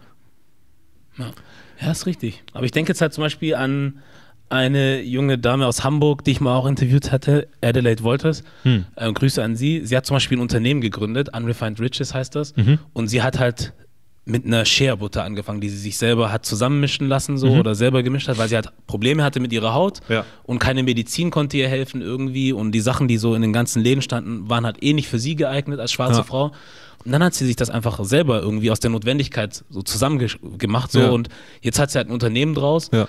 und baut das jetzt halt Stück für Stück langsam auf und ähm, macht das auch relativ gut, also ziemlich gut und kann mittlerweile auch davon leben. Ja. Aber ich habe sie jetzt halt so kennengelernt und hab, weiß aber auch, dass sie trotzdem mit dem Kopf immer bei der Community ist. Also sie ist nicht so, hey, hier ist ein Produkt und ich mache mich jetzt reich so Mhm. und ich nutze jetzt mein Schwarzsein damit aus, dass ich euch ausbeuten möchte, so im Ja. Sinne von kauft bei mir, Ja. aber ich gebe nichts zurück, sondern sie ist auch mit dem Kopf wirklich dabei oder versucht auch außerhalb von ihrem Geschäft Leuten mit ihrem Wissen zu helfen. Ja. So und das wiederum finde ich ist dann halt so ein Beispiel, das dann vielleicht ein bisschen untergehen könnte, wenn wir dann zum Beispiel so Rapper nehmen, die nur ihre Reichtümer jetzt so on, on Display stellen, Hm. im Vergleich zu einer, die halt so eine Sache aus einer Notwendigkeit geschaffen hat und das halt zu einem erfolgreichen Geschäftsmodell umgewandelt hat, Ja. wovon sie jetzt halt auch gut verdient, gut leben kann, aber immer den Gedanken hat, ich gebe aber an meine Leute was zurück. Ja. So, das ist halt so ein Mittelding vielleicht, oder? Ja, Wie- wie ja aber das ist ein bisschen das, was, was ich halt auch meinte. Also es Mhm. kommt halt schon ein bisschen auch darauf an, was für eine Idee setzt du nach Mhm. draußen. Ich meine, dadurch, dass ich Rap mache, hänge ich halt viel in diesem Rap-Ding drin so und äh, krieg das halt mit, wie krass das da zelebriert wird.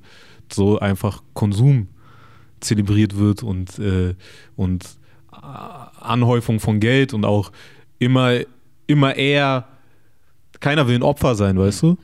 Lieber bist du Täter, als dass du Opfer bist. Auch hart, So. ne?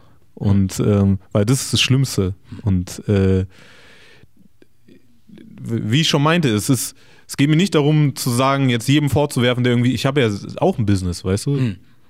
Ich verdiene mein Geld mit Rap, ich äh, äh, mache Beats auf Equipment.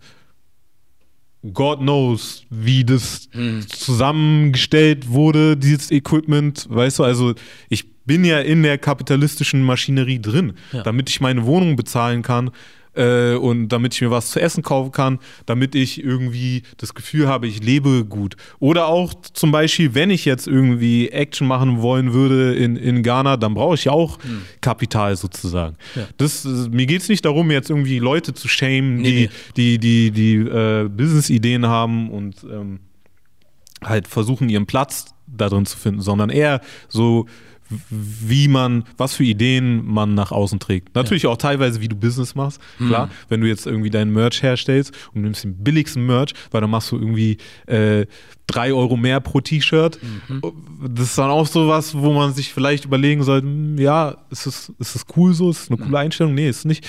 Ja, ähm, nicht und äh, aber ja, also es geht mir nicht generell äh, darum zu sagen, ey, ähm, wenn du das ernst meinst mit deiner Kritik, dann musst du jetzt sofort aufhören, irgendwie am Kapitalismus mitzuwirken. So. Ja. Ich glaube dann, ja. Ich finde es gut, dass wir drüber sprechen, weil, also, weil vor allem, also ich kriege das halt oft mit, auch wenn es um diesen, sage ich jetzt mal, den Struggle geht, den wir haben als schwarze Menschen, dann wird das halt oft, oft gesagt, so dass man dann sagt, Kapitalismus ist scheiße, so, was er ja auch ist, aber ähm, es wird selten diese andere Möglichkeit gegeben, dass man sagt, okay, es gibt vielleicht irgendwo noch ein Mittelding. So, weißt du, es gibt manche Leute, die sind entweder komplett so, ja, auf jeden Fall Geld, Geld, Geld, Hm. und andere, die komplett sagen, nein, das geht gar nicht. Und dann frage ich mich aber, oder denke mir, es gibt halt aber auch trotzdem noch Leute irgendwo in der Mitte und von denen hört man auch viel zu selten, dass man sagt, okay, hier ist nochmal eine dritte Option vielleicht. Ja. So, das geht auch. Dann wirst du vielleicht nicht mega rich, so, aber lebst trotzdem besser, als du vielleicht in einer Anstellung irgendwo gelebt hättest, aber Ja. Gibst dann halt nochmal irgendwie was ab an die Community oder sagst, keine Ahnung, bevor ich jetzt äh, gucke, dass meine Creme jetzt nur noch äh, 50 Cent in der Herstellung kostet, kostet es halt 2, 3 Euro, aber dafür werden dann die Leute, die in Afrika zum Beispiel die Pflanzen oder was auch immer abernten oder so, vernünftig bezahlt. So, Dass man dann rundum guckt, dass das irgendwie vernünftig läuft. Solche Menschen gibt es ja auch. Und von denen hört man aber irgendwie ein bisschen wenig. Deswegen habe ich das nochmal so Ja, angesprochen. ich glaube, es ist die Kombi aus so Leben und Mindstate, Hm. so den man nach außen trägt. Ja. Und ich glaube, mein Problem ist halt eher so, weil ich glaube, Ideen werden oft unterschätzt. Hm. Also wie, wie krass Ideen Dinge beeinflussen. Jetzt zum Beispiel auch wieder, was, was Rap angeht, ja. Ja. Mir kann auch keiner erzählen. Also doch, schon. Kann man versuchen. Mir kann auch keiner erzählen, dass wenn Firmen Millionen für Werbung ausgeben Mhm. und Werbung so funktioniert in vielen Fällen, dass du irgendwie ähm, einen Spot am besten mit einer bestimmten Musik, es gibt bestimmte Jingles so und mit bestimmten Aussagen immer wieder spielst, immer wieder spielst und die Leute das immer wieder hören so. Die haben sich das doch, die wissen doch, dass das was bringt. Sonst würden die niemals so viel Geld da reinstecken, weil die wollen halt Geld machen. Da- Das ist deren Prinzip Ja. dann kann mir doch keiner erzählen, dass das keinen Unterschied macht, Hm. ob sich irgendwie voll viele Rapper hinstellen und dir von denen, den, den Marken erzählen, die erzählen, dass du so und so viel Geld brauchst, dass du nie ein Opfer sein sollst, so, sondern am besten, wenn, dann bist du der Krass und du bist der Täter und Hm. äh, du scheißt auf alle und so, dass das nichts mit den Leuten macht, die das Oh, hören. Ja. Also das ist Werbung für eine bestimmte Idee und da, das fuckt mich so ein bisschen ab. Ich will es den Leuten nicht mal so krass vorwerfen. Klar, wenn ich drüber rappe, dann werf ich es denen vor. So. Aber weißt du, Ja. ich weiß ja, in was für eine Gesellschaft wir leben so und jeder versucht irgendwie klarzukommen so und ähm, aber ja, es ist ein schwieriges Thema. Ich fand halt, ähm, als ich mich damals vor dem BSMG-Album nochmal viel mit so Kolonialgeschichte auseinandergesetzt habe, ähm, fand ich das interessant, äh, diese Story aus den deutschen Gebieten, Mhm. dass die hatten halt das Problem, dass ähm, die Leute äh, nicht genug gearbeitet haben. Weißt du, die wollten die ausbeuten Mhm. und äh, die Arbeitsmoral von den Leuten war die Arbeitsmoral, die für mich am meisten Sinn macht, auf jeden Fall. Du Ja. arbeitest, so dass du dein Essen hast, dass du ein Dach über dem Kopf hast Ja. und mit der restlichen Zeit machst du, worauf du Bock hast. Ja. Fertig. Mhm. So. Passt denen natürlich nicht, wenn die wollen, dass die mehr arbeiten. Also haben die eine. Hüttensteuer eingeführt. Ey. Da musst du halt die Hüttensteuer bezahlen, also musst du mehr ackern Hm. sozusagen, um, um das bezahlen zu können. So, da habe ich so überlegt, krass, wie wir hier eigentlich leben so. Du hast halt voll viele Fixkosten. Mhm. Du musst die ganze Zeit für dein Leben bezahlen. Und das hält dich weiter darin, dass du das halt machen musst. Und davon, ich werde das nicht erleben. Ich bin mir hundertprozentig sicher. Aber davon würde ich halt gerne einfach weg. So Ja. dieses Ding von, wir arbeiten, wo, worauf arbeiten wir denn hin? Ja. Was ist es denn? Also w- an was für einem Projekt arbeiten wir mit dieser ganzen Anhäufung von, von, von, von, von Zahlen und Gütern? Ja. Ich, das, das, ja, ich kann das nicht ernst nehmen. Das, Ja, das ist ist Quatsch für mich. Irgendwo schon, ja, aber das ist dann gar kein, kein richtiges, also es ist dann nicht, also in erster Linie nicht dein Projekt und nicht mein Projekt, das haben sich andere überlegt, Ja. so was wir, Und also die wissen auch, wie das Projekt läuft. Genau. Und wenn ihre Kinder groß werden, dann erklären die denen, wie das läuft. Und dann stecken die denen ein bisschen Geld rein. Und Ja. äh, dann hier, mach mal hier und mach mal da und mach mal da. Und ein paar können irgendwie sich hocharbeiten und können da auch rankommen. Aber ja, dann bist du halt, musst du halt auch die ganze Zeit aufpassen, dass du nicht zu krass da drin landest. So. Aber was brauchen wir als Menschen eigentlich? So, was brauchst du wirklich? So. Ja. Du, du brauchst halt irgendwie eine Bleibe, du brauchst was zu essen, brauchst Leute um dich rum. Ich hätte null Probleme damit. Ich mache meinen Mund ziemlich weit auf gerade. Aber ich hätte null Probleme damit, jeden Morgen um 5 Uhr morgens aufzustehen und Feldarbeit zu machen, Hm. wenn ich wüsste, das macht irgendwie Sinn Ja. für meine Community. Ja. So bin ich sofort down mit. Womit ich ein Problem habe, ist irgendwie jeden Morgen aufzustehen, in irgendeine Firma zu gehen, dann das und da zu machen, um für diese Firma äh, weiterzuarbeiten und Kapital zu erwirtschaften. halt die nehmen die ganze Zeit meinen, meinen menschlichen Wert, schöpfen ein bisschen oben ab so, um halt anzusammeln. Dann ist da irgendeine, dann geht die Firma irgendwie an die Börse so, dann geht es darum, dass Leute da irgendwie rumspekulieren und äh, sich Aktien kaufen und dann natürlich ihre Dividende ausgezahlt haben. Und, und da wird, also da bin ich ja einfach los. Und mir ist auch ehrlich, ich würde sogar so weit gehen, vieles, was wir hier haben, es wäre mir einfach scheißegal. Ja. Wenn das weg wäre, ist es mir egal. Ja. Ich kann auch irgendwo sitzen, ähm, weißt du, so. Ich verstehe, ja, ich verstehe, was du meinst. Aber es gibt halt zu viele Leute, die so, also ich bin jetzt auch so ein Mensch, der sagt, ich habe eigentlich schon ein bisschen mehr vielleicht, als ich brauche. Wenn ich jetzt wirklich realistisch gucke, habe ich eigentlich mehr als genug. So und ich definiere mich aber halt auch nicht über gewisse Sachen, wo ich im Ja. Urlaub gewesen bin, welches Auto ich fahre oder wie groß meine Wohnung ist. Ja. So, das ist mir halt nicht so wichtig. Ja. Und deswegen gebe ich jetzt auch nicht alles, um in diesen Bereichen mehr zu haben. Sondern ich will halt das tun, was mir Spaß macht, was ich auch mit mir vereinbaren kann, moralisch irgendwie. Und wenn das irgendwie alles einhergeht, ist gut. Wenn nicht, dann bin ich auch so zufrieden. Aber ich bin nicht bereit, irgendwie so diese Extrameile zu gehen, um mich dann, keine Ahnung, um mir dann noch mehr anzuhäufen, Ja. zum Beispiel das größere Haus zu haben oder Ja. das dickere Auto, damit ich dann noch mehr zurückzahlen muss jeden Monat und deswegen noch mehr verdient. Ich habe keinen Bock Ja. an dieser ganzen Sache, aber du weißt selber, es gibt genug Leute, die legen halt sehr viel Wert darauf, weil es ihnen halt woanders vielleicht fehlt so.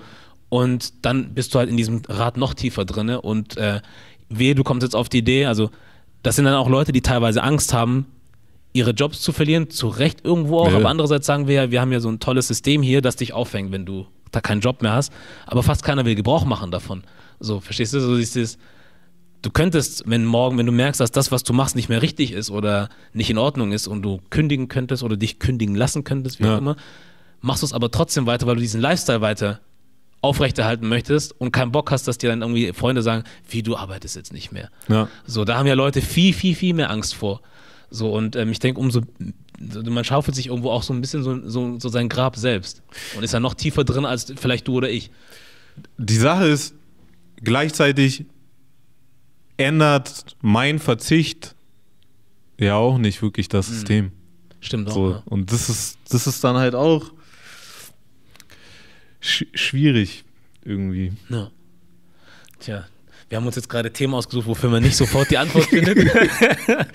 Aber wir haben so- Ja, ich meine, Ja. äh, ich bin wirklich an dem Punkt immer noch, äh, ich weiß nicht, seit wie vielen Jahren ich das jetzt schon erzähle, ich, mir geht es wirklich darum, bestimmte, also einfach eine andere Idee von Zusammenleben Ja. in die Welt zu setzen, so. Ja. Dafür halt zu sprechen und ähm, ich weiß nicht, wohin das hinführt. Ich werde die Veränderung nicht erleben. Ich glaube halt leider, dass eher alles eskalieren wird. Ähm, weil, ja, ich weiß nicht mehr, wo das hinführen soll. Also ich, das sind so krasse Stories, die sich durchziehen. Also weil ich auch vorhin von Ghana erzählt habe, ja, ich habe diese, ähm, ich habe mich irgendwann mit Tomaten in Mhm. Ghana aus, auseinandergesetzt, weil es mir immer wieder begegnet ist, so ähm, durch, durch unterschiedliche Dinge. Das äh, erste war, dass ich ähm, ich habe einen Artikel darüber gelesen, dass äh, es diverse Tomatenbauern gibt aus Ghana. Also in, in dem Artikel ging es um die Geschichte von einem bestimmten, der halt aus Ghana geflohen ist, äh, weil du mit dem Tomatenanbau bist nicht mehr losgeworden, so die Tomaten, äh, landet dann irgendwann äh, in Europa, in Italien, auf Tomatenfeldern Mhm.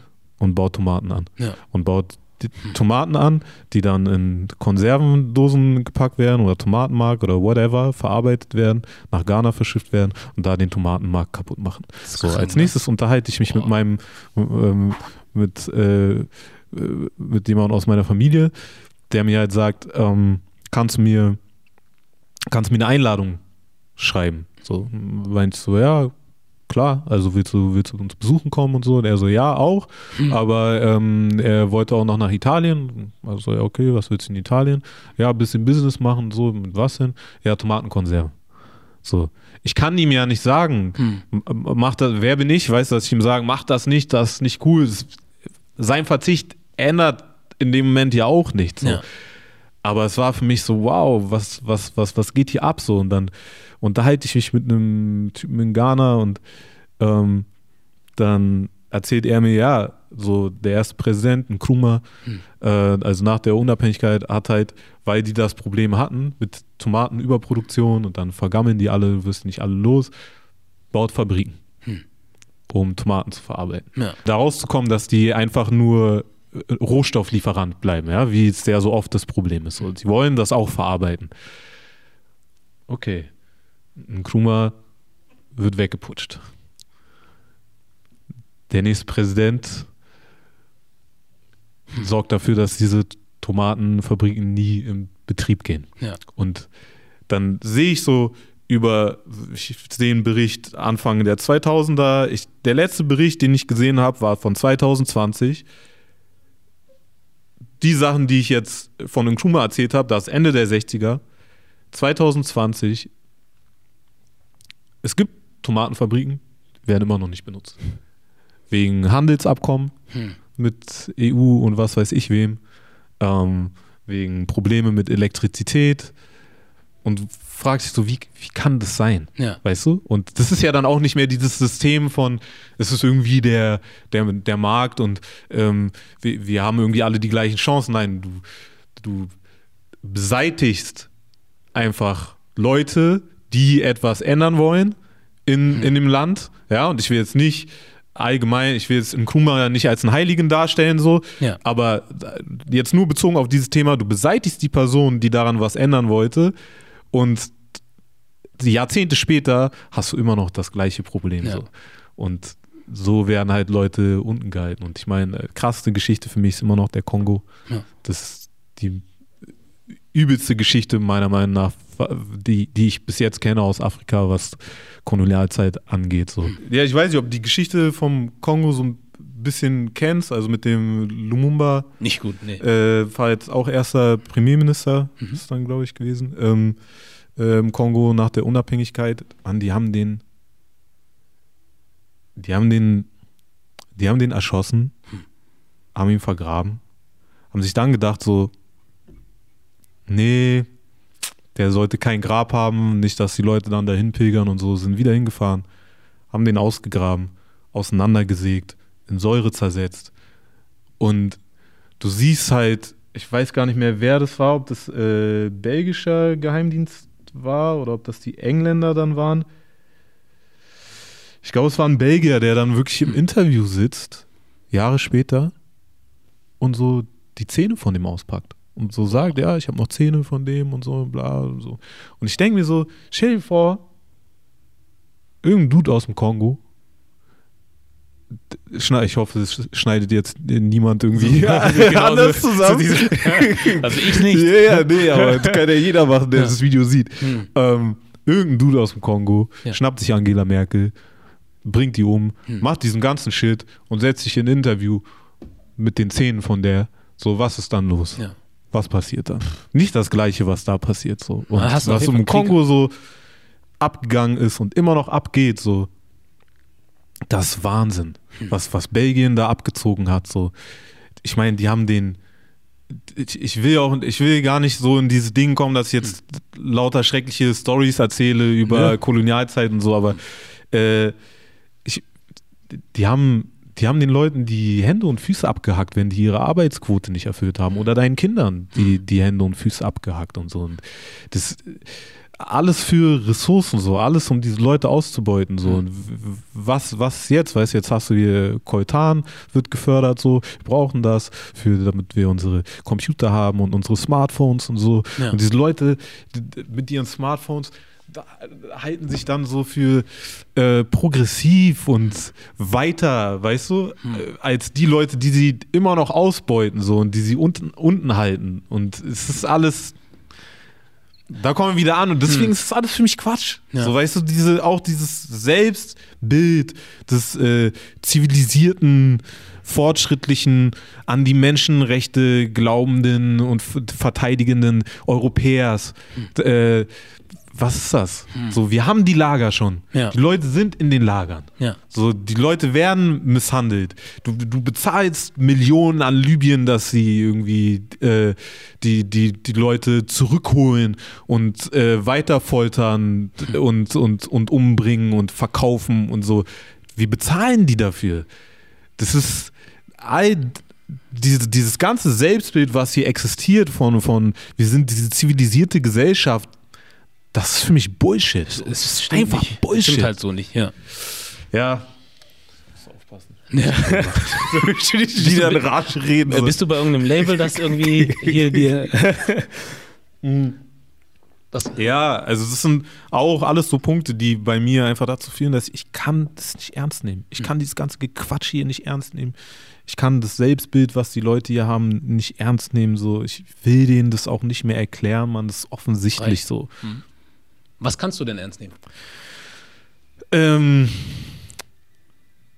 Leben.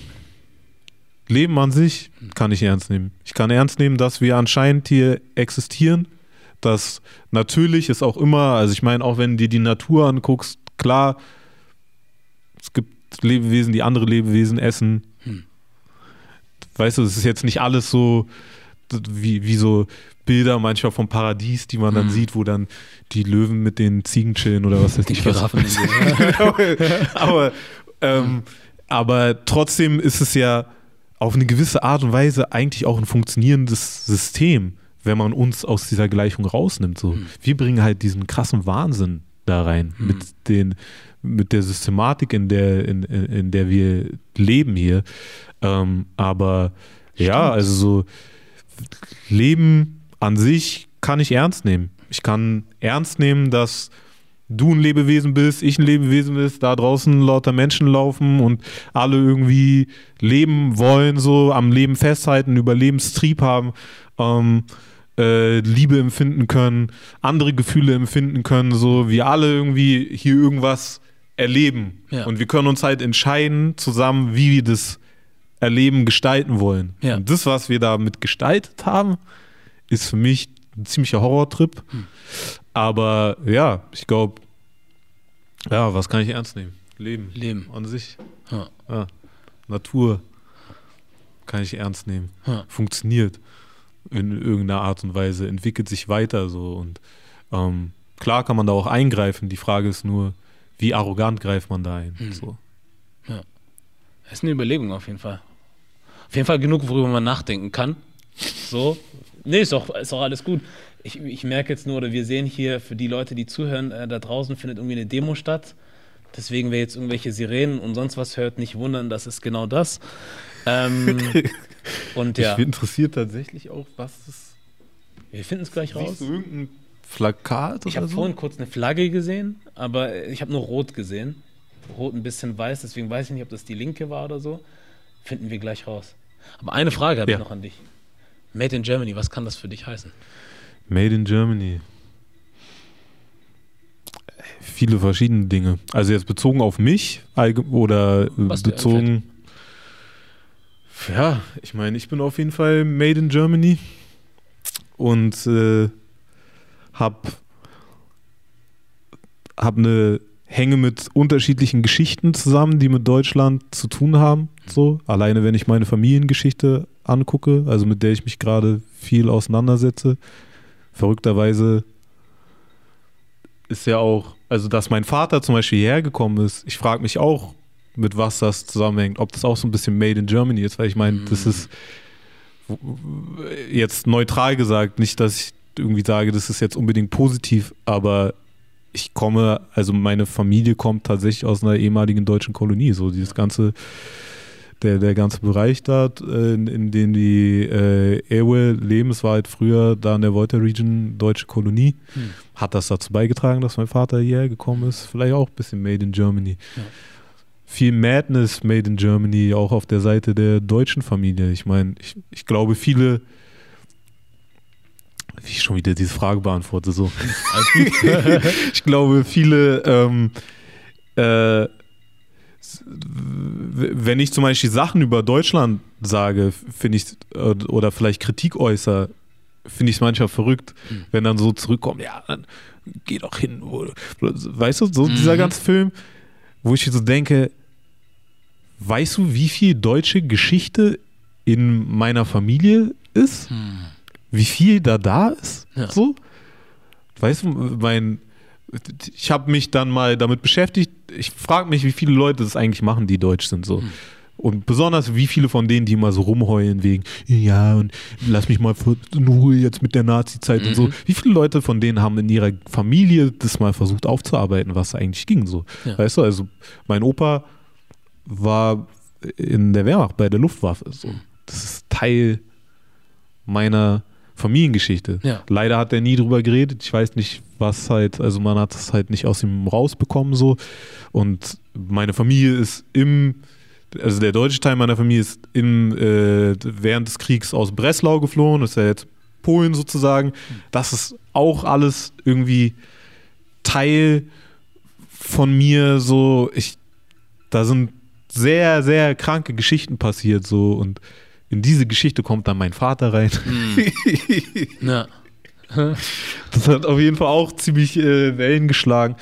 Und ähm, ja, ich glaube, das ist so viel, wo, woran ich denke, was so alles Made in Germany ist in Bezug auf mich.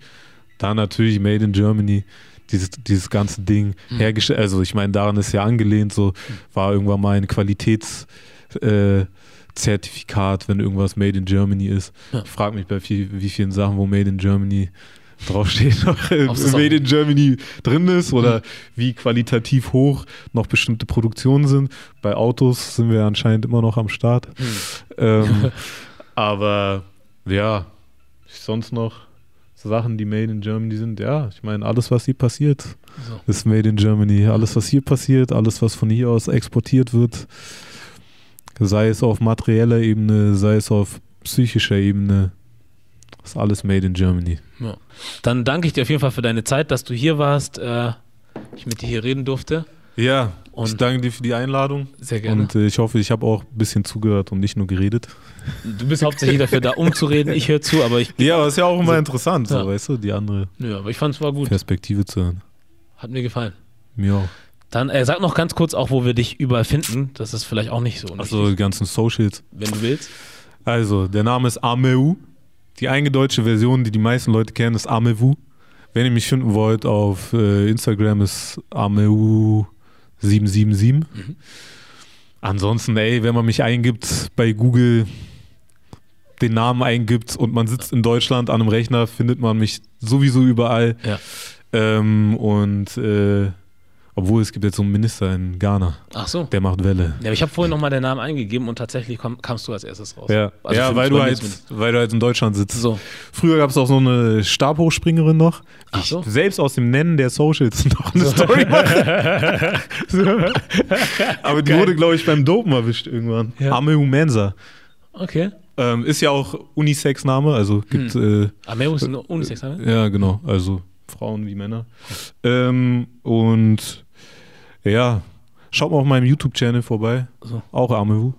Äh, da passieren demnächst ein paar Sachen. Ja. Brauche ich noch ein paar Abonnenten. Bei So. Instagram ist jetzt okay. So. Brauche mich nicht mehr abonnieren. Ja. Ich habe schon 10.000 Leute, ich kann Links teilen. So, Alles up. gut. das war das ist da. Einzige, was ich erreichen musste. Ja.